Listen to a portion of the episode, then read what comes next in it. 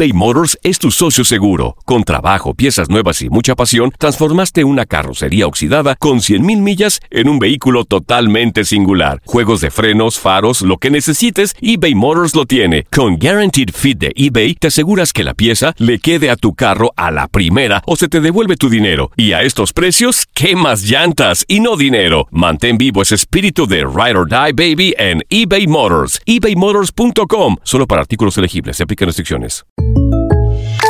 When something happens to your car, you might say,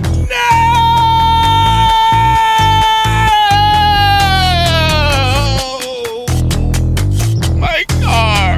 but what you really need to say is something that can actually help. Like a good neighbor, State Farm is there. And just like that, State Farm is there to help you file your claim right on the State Farm mobile app. So just remember, like a good neighbor, State Farm is there. State Farm, Bloomington, Illinois. Boost Mobile tiene una gran oferta para que aproveches tu reembolso de impuestos al máximo y te mantengas conectado. Al cambiarte a Boost, recibe un 50% de descuento en tu primer mes de datos ilimitados. O, con un plan ilimitado de 40 dólares, llévate un Samsung Galaxy A15 5G por $39.99. Obtén los mejores teléfonos en las redes 5G más grandes del país. Con Boost Mobile, cambiarse es fácil. Solo visita boostmobile.com. Boost Mobile, sin miedo al éxito. Para clientes nuevos y solamente en línea, requiere AroPay. 50% de descuento en el primer mes requiere un plan de 25 dólares al mes. Aplican otras restricciones. Visita boostmobile.com para detalles.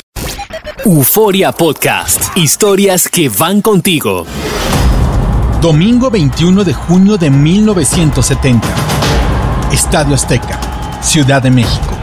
Durante sus primeros años de vida, México atravesó por décadas de inestabilidad política, social y económica. Dictaduras, golpes de Estado, imperios fallidos y sangrientas revoluciones impedían el crecimiento del país. Pero desde 1940 las cosas cambiaron. La economía creció de manera constante debido al auge petrolero y a la naciente industria. En el punto más alto de este periodo de prosperidad, en 1964 le fue otorgada la sede de la Copa del Mundo de 1970. Luego de 40 años de ser disputada por los mejores futbolistas del mundo, la Copa Jules Rimet, aquel legendario trofeo elaborado en París a finales de los años 20, estaba por conocer su último destino. Las reglas indicaban que aquel equipo que ganase tres veces la copa podría conservar la perpetuidad. Y aquella soleada mañana mexicana, Italia y Brasil se disputaban en un solo juego la posesión de la diosa Nike. De un lado, Luigi Riva, Gianni Rivera y Sandro Mazzola. Del otro, Rivellino, Tostao, Gerson. Pero sobre todo, era el último juego en mundiales de Pelé. Euforia Podcast y TUDN presentan Leyendas del Balón, un podcast original que contará los acontecimientos, anécdotas y protagonistas de los 90 años de la historia de los mundiales de fútbol. Yo soy Octavio Rivero y te invito a que escuches este episodio. México 70, la coronación del rey.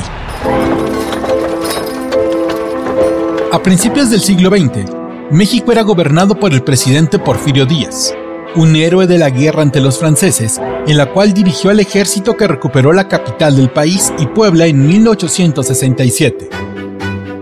Díaz ocupó el poder desde 1877 hasta 1911. Durante su gobierno se restablecieron las relaciones comerciales con la Gran Bretaña, dañadas debido al impago de créditos ocurrido en décadas pasadas. Luego de liquidar la deuda con los bancos de Londres en 1884, el gobierno de Díaz incentivó la inversión extranjera y comenzó la modernización del país. Rehabilitó los puertos de Veracruz y Acapulco, trajo el telégrafo. En asociación con Tomás Edison y su empresa, logró iluminar las plazas públicas con energía eléctrica. El teléfono se hizo algo cotidiano en las casas de clase alta en México, pero sobre todo, hubo dos obras de vital importancia. En 1876, México contaba con 800 kilómetros de vías férreas. Para 1910, la cifra había alcanzado los 20.000 kilómetros. Al estar ubicado sobre una laguna, la Ciudad de México era bañada por decenas de canales y pequeños ríos que la solían inundar cada temporada de lluvia, por lo que se decidió construir un gran canal que llevaría las aguas hacia el río Tula, al norte de la ciudad. En medio de todo el progreso que generaba el gobierno de Díaz, estaban los ingenieros e inversionistas ingleses y norteamericanos, que traían divisas y sus costumbres. Los norteamericanos comenzaron a jugar béisbol en los prados baldíos del Paseo de la Reforma, una enorme avenida construida por el malogrado emperador Maximiliano de Habsburgo y que unía su residencia, el castillo de Chapultepec, con la Ciudad de México. El 11 de noviembre de 1887, un curioso anuncio en el diario capitalino Las Dos Repúblicas invitaba a todos los caballeros que quisieran participar en un club de fútbol a la junta de formación del club Railroad FC, que se llevaría a cabo al día siguiente en el número 6 de la calle de la Providencia. Los trabajadores jugaban en los campos adyacentes a la enorme estación de ferrocarriles de Buenavista. El fútbol pronto se hizo habitual el primero de noviembre de 1891 se jugó el primer partido del que se tiene reporte periodístico registrado en México, en la localidad de San Cristóbal Ecatepec, entre los trabajadores de las obras del Gran Canal del Desagüe, que fundaron un par de clubes, los Pearson Wanderers y los San Cristóbal Ships. El fútbol ganó popularidad en el centro del país. Al año siguiente se fundaron el Pachuca Athletic Club y en la Ciudad de México el México Athletic Club. A unos metros de la actual ubicación del Ángel de la Independencia. En la inauguración de este último, Porfirio Díaz Hijo se convirtió en uno de los primeros mexicanos en jugar al fútbol, ya que hasta ese momento solo los ingleses y escoceses disputaban encuentros futbolísticos. En 1901 se fundó la Liga Mexicana de Fútbol, que se vio interrumpida el 20 de noviembre de 1910. Dos años antes, en 1908, Porfirio Díaz, quien se acababa de reelegir para otro periodo presidencial, declaró a la revista Pearson que México estaba listo para la democracia y permitiría que la oposición creara partidos políticos y presentaran a un candidato para las elecciones de 1910. Y vaya que había oposición. Si bien las ciudades principales crecían y la población de estas alcanzaba la clase media, en el campo la situación era crítica. Las grandes haciendas explotaban a los trabajadores, casi todos indígenas, que solían rebelarse y posteriormente eran reprendidos con severidad. El candidato de la oposición fue Francisco I. Madero, pero fue perseguido y encarcelado por el gobierno, por lo que en octubre de 1910 llamó al pueblo a levantarse contra el gobierno el 20 de noviembre, iniciando de esta manera la Revolución Mexicana, que dejó al país en la miseria y semidestruido. Madero logró llegar al poder en 1911, luego del exilio de Díaz, pero en 1913 un golpe de Estado lo apartó del poder. Fue asesinado el 23 de febrero de 1913 por órdenes del general Victoriano Huerta, quien traicionó al presidente y se hizo con el poder en el país. Esto incrementó la crueldad de los combates. Caudillos como Emiliano Zapata en el sur y Francisco Villa en el norte se levantaron para expulsar al usurpador, pero luego de conseguirlo, siguieron peleando por el poder. Durante los 19 años que duraron los combates, un estimado histórico ubica la cifra de muertes en un número cercano a los 3 millones. México tardó casi 40 años en poder recuperarse, pero a principios de la Segunda Guerra Mundial, la posibilidad de vender materias primas y una minuciosa agenda en las finanzas públicas generó lo que se conoce como el milagro mexicano, un periodo de crecimiento económico que se definía de manera simple como el 6-2, 6% de crecimiento anual con el 2% de inflación. México dejó de ser un país agrícola y se convirtió en una emergente potencia industrial. El petróleo, encontrado a finales del siglo XIX y dejado en manos de las empresas extranjeras durante años, fue nacionalizado en 1938 y era el motor de esta época de bonanza, que fue coronada en 1963, cuando el Comité Olímpico Internacional premió a México con la sede de los Juegos Olímpicos de 1968 lo que motivó a Guillermo Cañedo y Emilio Azcárraga a buscar el apoyo del presidente de la República, Adolfo López Mateos, para lanzarse a la conquista de la sede de la Copa Mundial de Fútbol en 1970.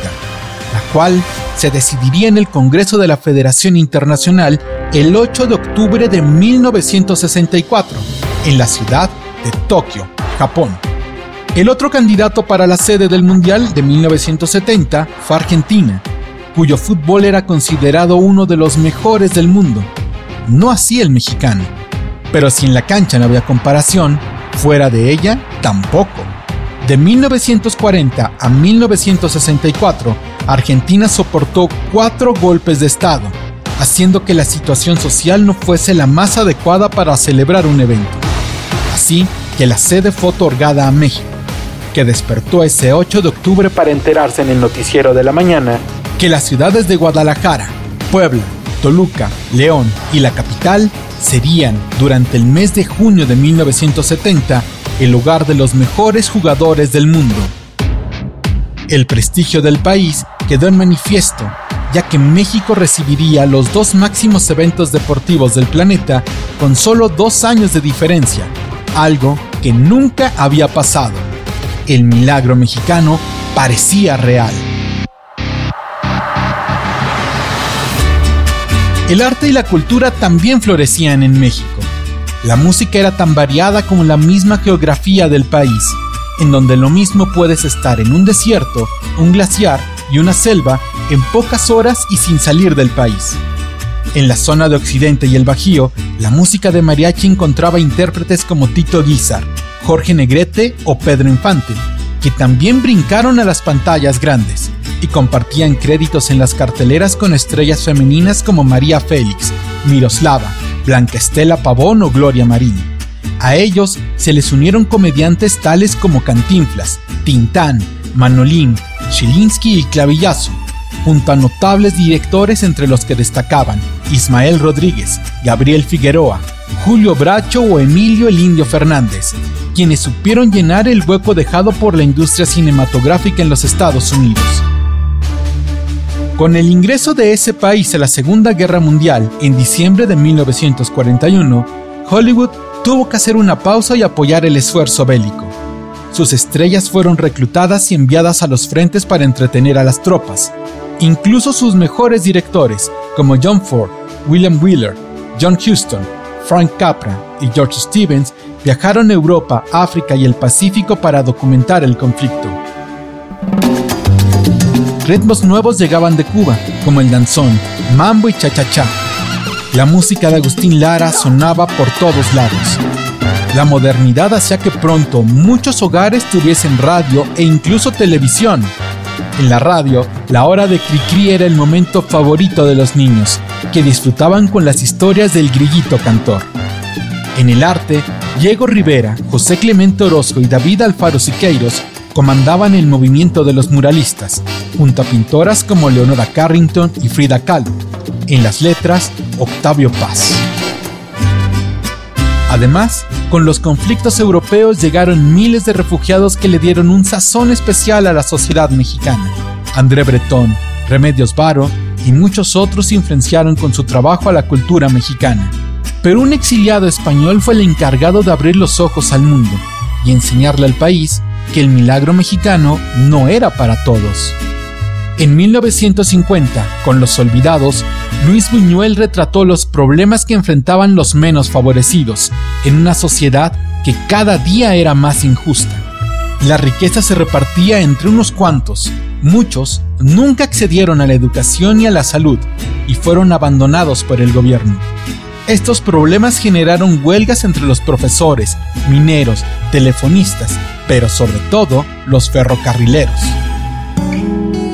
En julio de 1968, una pelea entre estudiantes de las preparatorias 2 y 5 del Instituto Politécnico Nacional contra los de la preparatoria Isaac Chotorena de la UNAM propició la intervención de la policía, quienes disolvieron la reyerta, ingresando a las instalaciones de la vocacional.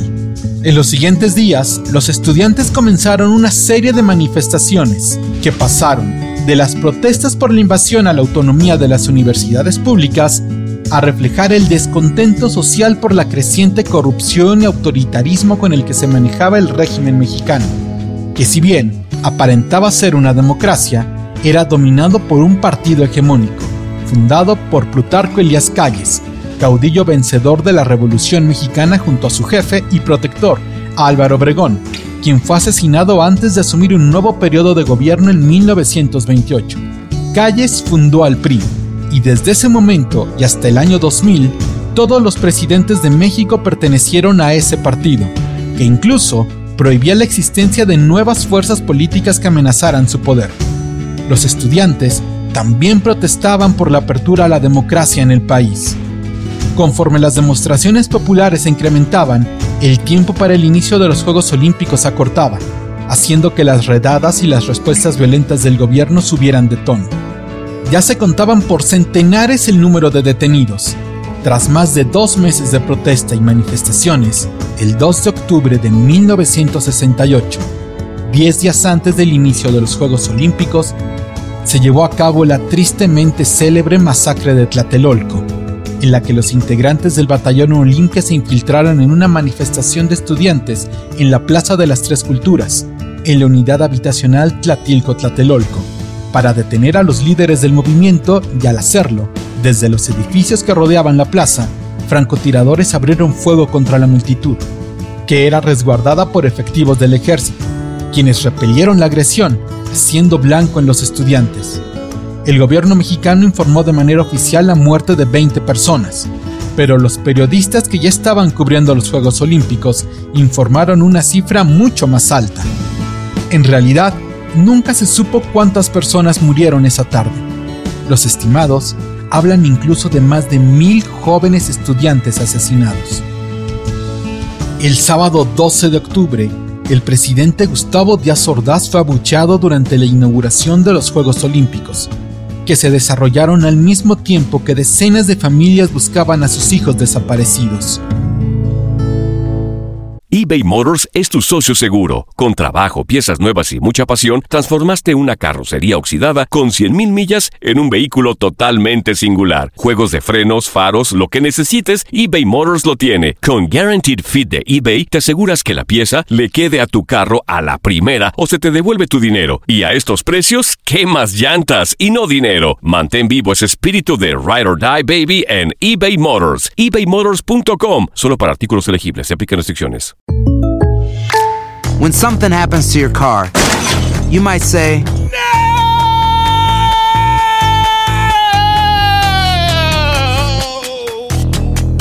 My car. but what you really need to say is something that can actually help. Like a good neighbor, State Farm is there. And just like that, State Farm is there to help you file your claim right on the State Farm mobile app. So just remember, like a good neighbor, State Farm is there. State Farm, Bloomington, Illinois. Boost Mobile tiene una gran oferta para que aproveches tu reembolso de impuestos al máximo y te mantengas conectado. Al cambiarte a Boost, recibe un 50% de descuento en tu primer mes de datos ilimitados. O, con un plan ilimitado de 40 dólares, llévate un Samsung Galaxy A15 5G por $39.99. Obtén los mejores teléfonos en las redes 5G más grandes del país. Con Boost Mobile, cambiarse es fácil. Solo visita boostmobile.com. Boost Mobile, sin miedo al éxito. Para clientes nuevos y solamente en línea, requiere AroPay. 50% de descuento en el primer mes requiere un plan de 25 dólares al mes. Aplican otras restricciones. Visita boostmobile.com para detalles. Si tú o alguien que conoces está pasando por una situación difícil o por una crisis de salud mental, la línea 988 de prevención de suicidio y crisis te brinda apoyo especializado 24 horas al día, 7 días a la semana. Solo llama al 988. Cuando llamas al 988, te conectarán con consejeros especializados que escucharán tus inquietudes y te brindarán apoyo en español. Simplemente llama o textea al 988. Hay esperanza. La línea 988 funciona. Aloha mamá. Sorry por responder hasta ahora. Estuve toda la tarde con mi unidad arreglando un helicóptero Black Hawk. Hawái es increíble. Luego te cuento más. Te quiero. Be All You Can Be, visitando goarmy.com diagonal español. Hacer tequila, Don Julio, es como escribir una carta de amor a México. Beber tequila, Don Julio, es como declarar ese amor al mundo entero. Don Julio es el tequila de lujo original, hecho con la misma pasión que recorre las raíces de nuestro país. Porque si no es por amor, ¿para qué? Consume responsablemente. Don Julio Tequila, 40% alcohol por volumen, 2020. Importado por Diageo Americas, New York, New York. Una semana después, Suecia goleó a Noruega por 5 a 0 en el inicio de la eliminatoria mundialista en Europa. Los suecos se clasificaron junto a la Unión Soviética, Italia, Rumania, Bélgica, Alemania Occidental, Bulgaria y Checoslovaquia a la cita en México. Marruecos venció a Nigeria y a Sudán para convertirse en el primer equipo africano en calificarse a la Copa del Mundo. Por Asia, el honor correspondió a Israel, que con 21 años de existencia seguía batallando por consolidarse. Tres años antes de la Copa, se enfrentó a Egipto, Siria, Jordania, Irak y Líbano en la llamada Guerra de los Seis Días, un fugaz conflicto armado en el cual Israel salió victorioso y ocupó nuevos territorios, entre ellos la ciudad de Jerusalén. La eliminatoria en América no estuvo exenta de sorpresas. Comenzó el 6 de julio de 1969 con la victoria uruguaya sobre Ecuador por 2 a 0 en Guayaquil. Pero en esos días, muy pocos prestaban atención al fútbol, a pesar de las eliminatorias. En el espacio, una de las más grandes gestas de la humanidad se llevaba a cabo. La mañana del 16 de julio, millones de personas observaron por la televisión el lanzamiento, desde Cabo Cañaveral, de la misión del Apolo 11, que llevaría a los astronautas norteamericanos Michael Collins, Edwin Buzz Aldrin y al capitán Neil Armstrong a la Luna. Aquel astro que inspirara al hombre a escribir canciones, poesías y mitología, ahora estaba al alcance de nuestra tecnología. El 20 de julio, el mundo entero estaba pendiente de lo que pasaba. La televisión, ahora un aparato común en los hogares del mundo, transmitía las imágenes del capitán Armstrong descendiendo de la superficie lunar y diciendo sus famosas palabras. Este es un pequeño paso para el hombre, pero un paso gigantesco para la humanidad. Los que también dieron un paso gigantesco fueron los miembros de la selección peruana, que compartían grupo con Bolivia y la poderosa selección de Argentina. En el primer partido, jugado una semana después del alunizaje, Bolivia sorprendió a los albicelestes en La Paz. La semana siguiente, Perú venció a Argentina en Lima, encendiendo las alarmas en Buenos Aires. Desesperados por la situación, los argentinos compraron al árbitro Sergio Chechelev quien favoreció descaradamente a Bolivia en su victoria por 2 a 1 ante Perú, desatando un escándalo en la cancha.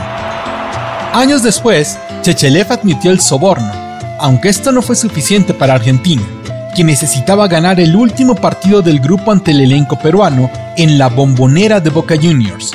Pero los incas supieron manejar la presión del público y empataron el juego a dos para conseguir su clasificación al Mundial de México fue la última ocasión que Argentina se ausentó de una copa. En Centroamérica, la eliminatoria también tuvo su dosis de locura. En la penúltima fase eliminatoria, dos vecinos se vieron las caras, El Salvador y Honduras. A principios del siglo y durante los siguientes años, miles de salvadoreños migraron a Honduras. La rivalidad social y política entre ambos países vio en el fútbol un punto de inflexión se jugaron los encuentros de ida y vuelta sin conseguir ganador, pero sí generando grandes peleas en las calles de Tegucigalpa. El partido definitivo se jugó el 27 de junio en la Ciudad de México, y el triunfo correspondió al Salvador por 3 a 2, desatando la violencia en ambos países. Cientos de salvadoreños fueron agredidos en Honduras, miles fueron obligados a salir del país, Ambas naciones rompieron relaciones diplomáticas una vez terminado el juego, y la tarde del 14 de julio, el ejército de El Salvador invadió Honduras, usando armamento y aviones que databan de la Segunda Guerra Mundial. Tras cuatro días de enfrentamientos, se llegó a un cese al fuego, aunque las negociaciones de paz entre ambos países duraron casi una década. El Salvador calificaba de esta forma su primera Copa Mundial, convirtiéndose en el primer equipo centroamericano en disputar una fase final. Los 16 equipos estaban confirmados. El sorteo de la Copa Mundial se celebró en el lujoso Hotel María Isabel, ubicado en el Paseo de la Reforma, en el corazón de la Ciudad de México. La hija de 10 años de Guillermo Cañedo, presidente del comité organizador, fue la encargada de sacar la suerte de los países. En Guadalajara, Inglaterra jugaría contra Rumania, Checoslovaquia y Brasil. En León jugarían Alemania, Perú, Bulgaria y Marruecos. En Toluca y Puebla se disputaría el grupo de Italia, Suecia, Israel y Uruguay. Y en la Ciudad de México jugarían los anfitriones, la Unión Soviética, Bélgica y El Salvador. La sede principal del evento sería el recién construido Estadio Azteca.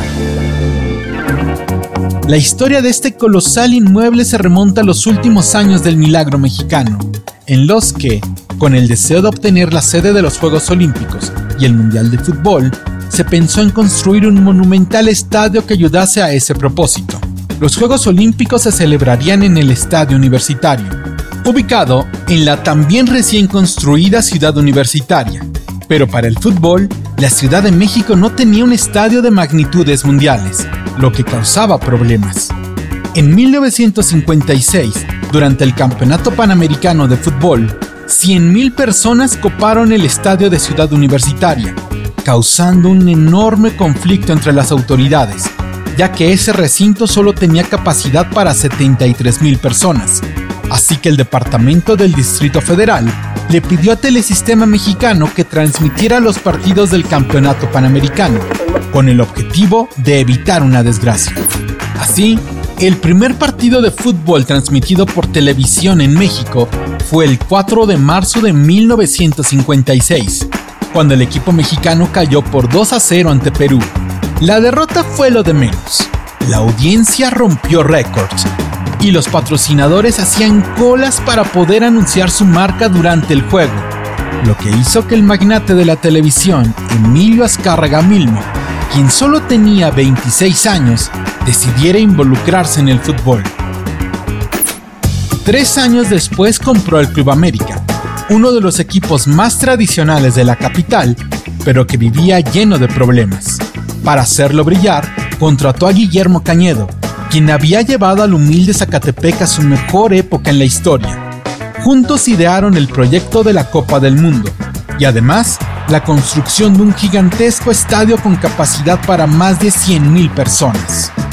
El arquitecto ganador del concurso fue Pedro Ramírez Vázquez, quien, con sus 41 años recién cumplidos, se encargó de construir uno de los recintos más icónicos del fútbol mundial, los terrenos del ejido de Santa Úrsula fueron los elegidos para la construcción que comenzó en el mes de agosto de 1962, con una gigantesca explosión que voló 63.500 metros cúbicos de piedra, producto de la erupción del volcán Sitle hace 1600 años. Tras casi un lustro de construcción, el estadio estaba terminado, pero no tenía nombre así que se convocó al público a enviar cartas para bautizar el nuevo recinto futbolístico. El ganador fue el señor Antonio Vázquez, de León, Guanajuato, quien propuso que el estadio se llamara Estadio Azteca. Como premio, le fueron obsequiados dos asientos en plateas durante 99 años. Con un juego amistoso entre el América y el Torino de Italia, se inauguró siendo el brasileño Arlindo el anotador del primer gol. Con solo cuatro años de vida, nadie imaginaba lo que el Estadio Azteca estaba por atestiguar. El partido inaugural se jugaría el 31 de mayo, pero el mundo lamentaba la separación de los Beatles. El 10 de abril de 1970, Paul McCartney anunció la separación de la banda, para también lanzar su primer disco homónimo, incluso un mes antes de que Let It Be el último disco del cuarteto de Liverpool saliera a los aparadores. Con esto, terminaba una etapa en la música popular en todo el mundo, que seguía siendo lastimado por los cruentos combates que se desarrollaban en la guerra de Vietnam, que ya sumaban millones de muertos, y era el motivo de cientos de protestas alrededor del mundo. Una de las más graves ocurrió unos días antes de la inauguración, el 4 de mayo, cuando la Guardia Nacional de los Estados Unidos causó la muerte de cuatro personas durante una manifestación pacifista en la Universidad de Kent State, en el estado de Ohio, levantando aún más las dudas sobre una guerra que costaba miles de vidas diariamente. El día de la inauguración era domingo, México enfrentaba a la Unión Soviética y en el césped un desfile multicolor se llevaba a cabo. Cientos de globos y palomas se lanzaron al aire. El discurso del presidente mexicano, Gustavo Díaz Ordaz, fue abuchado y muy poco rescatable, tal como el partido, que terminó con empate a ceros. En Lima, la gente comentaba el encuentro y se emocionaba con el futuro debut del cuadro Inca, el siguiente martes enfrentando a Bulgaria, cuando, a las 3.23 minutos de la tarde, un sismo con magnitud de 7.9 grados sacudió al país. El casquete de hielo del nevado de Huascarán se desprendió, provocando un enorme aluvión que enterró en un instante a la ciudad de Santo Domingo de Yungay, matando a casi todos sus habitantes. Solo 300 personas sobrevivieron, de las casi 11.000 que habitaban el lugar. Según el gobierno peruano, el sismo cobró la vida de 70.000 personas. El 2 de junio se suponía que debía ser una fiesta en todo Perú, pero la gente seguía buscando a sus seres queridos debajo de los escombros. Afectados por lo sucedido en casa, los peruanos se mostraron nerviosos en el primer tiempo y se fueron al descanso perdiendo por 2 a 0 contra Bulgaria. Pero en el descanso, el técnico del equipo, el legendario Didi, campeón mundial en 1958 y 62 con Brasil, les animó a salir a dar un motivo de sonreír a su gente en casa. Gallardo, Chumpitaz y Cubillas les dieron tres razones para reconfortarse un poco en medio de la desgracia. Perú ganó por 3 a 2 y calificó a segunda ronda junto con Alemania Occidental. En el grupo 1, México y la Unión Soviética calificaron, mientras que en el grupo de Toluca, Italia y Uruguay avanzaron a los cuartos de final. En Guadalajara, se comenzaba a gestar un romance entre la ciudad y Brasil. Miles de brasileños llegaron y se fusionaron con los tapatíos, que los acogieron como si estuviesen en casa. Brasil superó a Inglaterra y calificó como primer lugar del grupo, enviando a los campeones del mundo en enfrentamiento ante Alemania en los cuartos de final. México se mediría con Italia en la ciudad de Toluca, Uruguay se enfrentaría a la Unión Soviética y Brasil se vería las caras con el motivado equipo peruano. En Brasil, las dudas sobre Pelé eran mayúsculas. Pocos meses antes del inicio de la Copa del Mundo, Joao Saldaña, entrenador del equipo, declaró que Pelé no debería ir al Mundial debido a que estaba miope y no podía ver. Esto le costó el trabajo a Saldaña, quien fue sustituido por Mario El Lobo Zagallo, campeón del mundo con Pelé en 1958. Pero, en Brasil, la situación no era la misma que 12 años antes. En 1964, un golpe de Estado organizado por el general Humberto de depuso al presidente João Goulart y se erigió en la presidencia, aunque por muy corto tiempo, ya que la dictadura militar se convirtió en una especie de dictadura burocrática que registraba elecciones y cambios de presidente, aunque todo en realidad era controlado por el gobierno. Incluso la selección nacional, que fue usada como un valioso activo de propaganda, en especial Pelé. Edson ya no era el niño de 17 años que sorprendió al mundo. Con 29 era un hombre de familia, además de la más grande estrella del fútbol mundial. Con el Santos había ganado absolutamente todo y hacía giras internacionales que los llevaba por todos los rincones de la tierra. Pero a partir del golpe militar, la opinión pública en torno a Pelé había cambiado.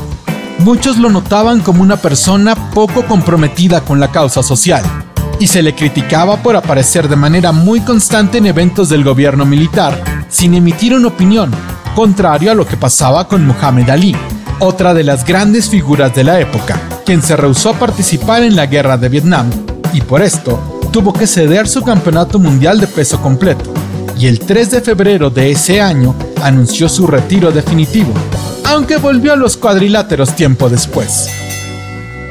Por eso, la gente presionaba al veterano Pelé, quien en 1969 había llegado a la cifra de mil goles anotados en su carrera.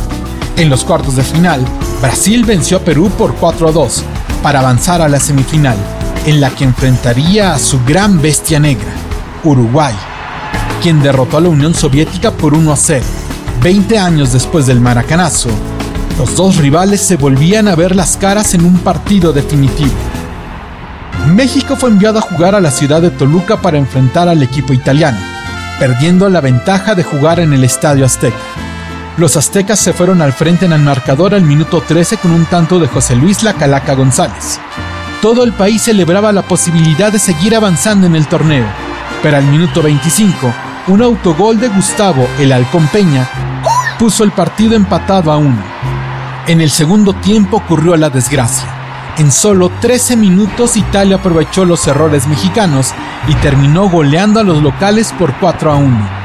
La afición mexicana decidió culpar al arquero Ignacio Calderón, quien ocupaba el puesto dejado por el legendario Antonio Latota Carvajal, quien en 1966 se había convertido en el primer jugador en participar en cinco Copas del Mundo.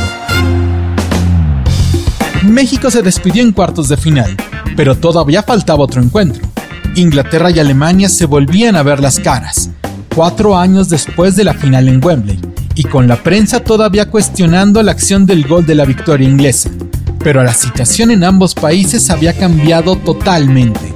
Alemania se había constituido en un bastión del capitalismo en Europa Occidental. Las farmacéuticas y los fabricantes de autos impulsaban al país a una etapa de modernidad y prosperidad que a poco a poco superaba la del Reino Unido, que vio cómo su crecimiento se reducía año con año. Con el agua al cuello, el primer ministro, Harold Wilson, citó elecciones generales el 18 de junio. Lo que nunca pudo prever fue que cuatro días antes se enfrentarían en León alemanes e ingleses por un lugar en las semifinales del Mundial.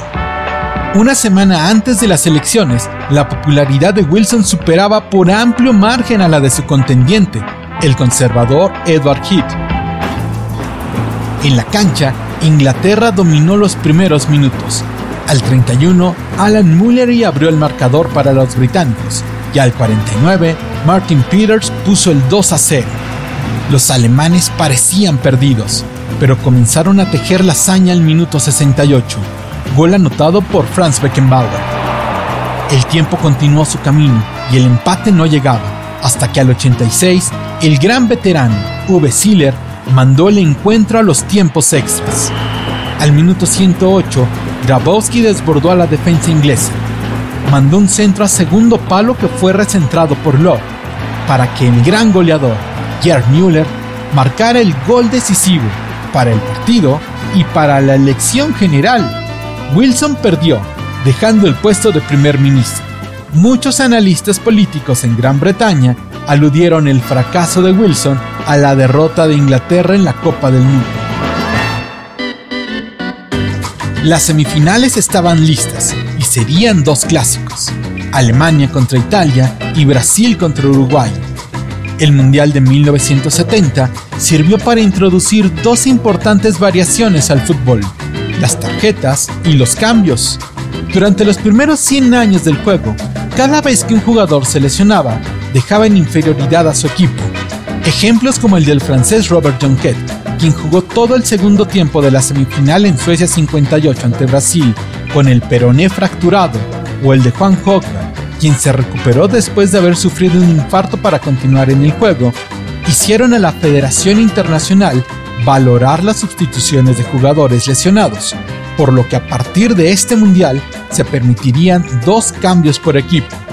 El primer cambio se registró en el juego inaugural y fue el soviético Anatoly Pusach el jugador que pasó a la historia, al ingresar al campo sustituyendo a Viktor Tseremjakov. Las tarjetas aparecieron para tratar de bajar la violencia con la que se jugaba en esos momentos y ayudar a los jugadores talentosos a dejar de ser perseguidos por los defensores. El soviético Evgeny Lovchev fue el primer jugador amonestado mediante una tarjeta amarilla. Sin embargo, no hubo jugadores expulsados durante esta copa. Así que fue el chileno Carlos Caselli, en el Mundial de Alemania en 1974, el primer hombre en ver una cartulina roja en la historia de las Copas del Mundo. El día de las semifinales, Brasil lucía dormido ante la camiseta uruguaya. Los fantasmas del maracanazo comenzaban a merodear por el Estadio Jalisco, cuando al minuto 19, el fenomenal Luis Cubillas abrió el marcador. El juego se encaminaba un desastre para los amazónicos. Pero en ese instante, justo cuando más falta hacía, surgió la figura de Pelé. El rey del fútbol se multiplicaba en la cancha del Estadio Jalisco. Robaba pelotas y las enviaba a sus compañeros. Al minuto 44, Clodoaldo igualó el marcador. La prensa internacional hablaba sobre los 20 años de Uruguay y se decía que los celestes ganaban una copa cada dos décadas. Había pasado en 1930 y en 1950. Ahora, en 1970, se esperaba el título. Pero este Brasil ya era otro. Habían probado la gloria y eran guiados por Pelé, quien al 76 tejió un maravilloso pase a Yersinho, quien se escapó desde el medio campo hasta la gloria, venciendo al extraordinario Mazurkiewicz en el arco uruguayo para poner en ventaja a Brasil. Pero Uruguay siempre es peligroso. Al 42, Cubilla estuvo a punto de empatar el partido, con un remate de cabeza en el área chica que fue detenido por el arquero Félix. Pelé no podía permitir otra desgracia ante Uruguay. Tomó la pelota, se acercó al área y tocó donde Rivelino empalmó al esférico y lo mandó a guardar al fondo de las redes. Un minuto después, el mismo Rivelino tocó a Pelé, quien, sin siquiera llegar a tocar la pelota, pintó al arquero uruguayo, haciendo un truco digno del mejor mago del mundo, aunque, al momento de finiquitar la obra, la pelota se fue por un costado de la portería. Era el cuarto tanto para los brasileños, pero no cayó. Así que Brasil ganó el partido por 3 a 1. Y de esta forma calificaron a la final. El otro encuentro fue una poesía al fútbol. Italia y Alemania eran las dos naciones perdedoras de la Segunda Guerra Mundial. Las dos habían logrado superar sus problemas y ahora mantenían economías desarrolladas, y su fútbol también. Al minuto 8, Boninsegna puso el 1-0 para Italia, que se defendía con uñas y dientes en el campo, sin permitir que Alemania pudiese empatar el partido, que fue seco y por momentos aburrido. Pocas llegadas de gol pudieron festejar los aficionados, pero al minuto 90, la magia apareció. Alemania empató y mandó el juego a tiempos extras. Esos 30 minutos siguen siendo considerados como los mejores en la historia del fútbol. Müller puso al frente a Alemania al minuto 94, pero Italia logró empatar al 98 con un tanto de Bubnic y le dio la vuelta al 104 por conducto de Luigi Riva. La afición en el Azteca estaba extasiada. La intensidad de esos tiempos extras hizo que las personas dejaran sus asientos y vieran el resto del partido de pie. Los italianos festejaban cuando otra vez Müller marcó el empate. El coloso de Santa Úrsula hervía. Era el mejor partido de la historia.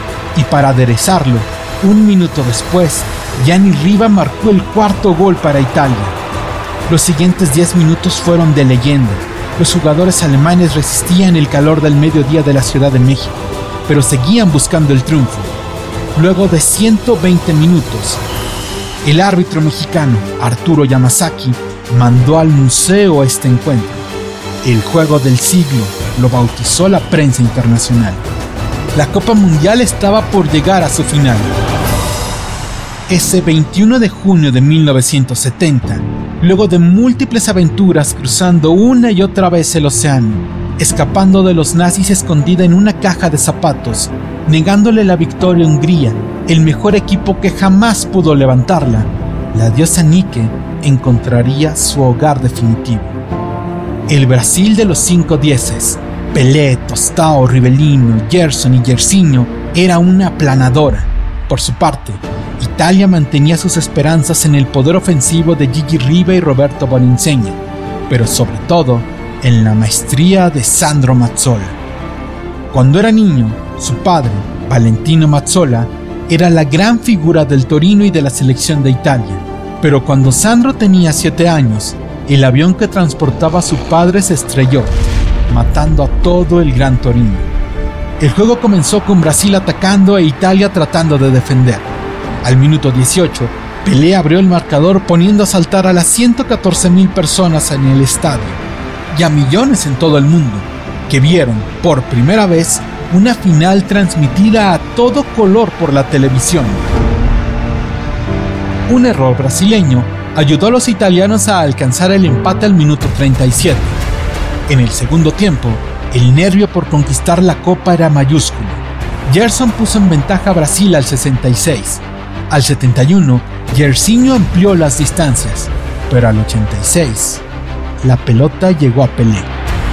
Eran los últimos cuatro minutos en Copas del Mundo del Rey. Tomó el balón, observó de reojo al capitán del equipo, quien corría a toda velocidad. Con su gran clase y calidad, Pelé sirvió al costado derecho, a donde Carlos Alberto sacó un terrible zapatazo que concluyó su camino en las redes italianas. Brasil era campeón del mundo por tercera vez. El estadio Azteca se desbocó, la gente invadió el césped en cuanto el árbitro alemán, Rudi Glocker, pitó el final. Pelé era alzado en hombros. Un jugador italiano, desesperado, corría atrás de él. Era Roberto Rosato, quien al alcanzarlo solo le dijo que era un honor haber jugado contra el mejor. Los brasileños subieron al palco presidencial. La diosa Nike le decía adiós a su competición. Ante los vítores del mundo entero, la Copa Jules Rimet era levantada por última vez. Se despidió en los brazos de Carlos Alberto y su último beso fue de su hijo consentido, Edson Arantes de Nacimiento, Pelé.